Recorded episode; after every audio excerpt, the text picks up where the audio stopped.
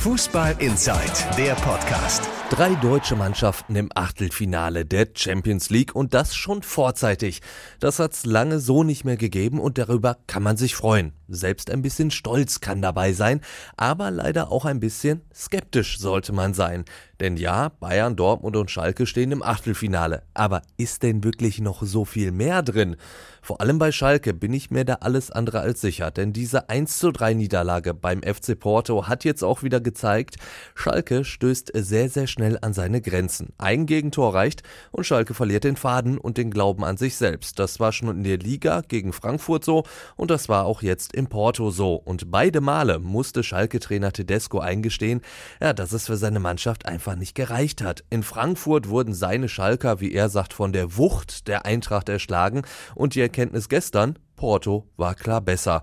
Für einen deutschen Vizemeister schon sehr, sehr ernüchternd, denn eine Ausrede aller, ja gut, diese Vereine haben ja auch ganz andere Möglichkeiten, greift bei beiden Spielen nicht. Glaubt man nämlich dem Internetportal transfermarkt.de, dann hat der Schalker Kader nämlich den gleichen Wert wie Porto und der Frankfurter Marktwert, der liegt sogar 100 Millionen Euro darunter.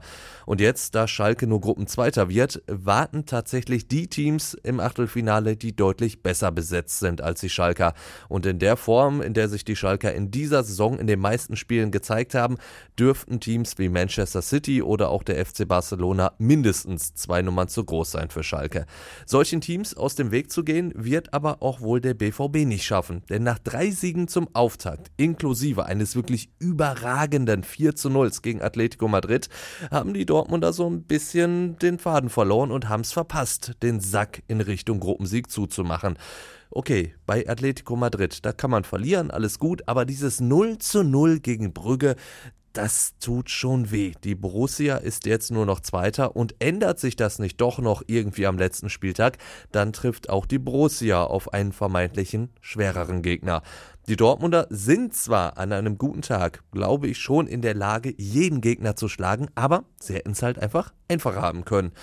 Ein bisschen umgekehrt sieht es bei den Bayern aus. Mindestens ein Punkt im letzten Spiel bei Ajax Amsterdam reicht schon aus und die Bayern ziehen als Gruppensieger ins Achtelfinale ein. So wie man es von ihnen kennt, so wie die Selbstwahrnehmung der Bayern ist. Aber was souverän klingt, war gar nicht so souverän.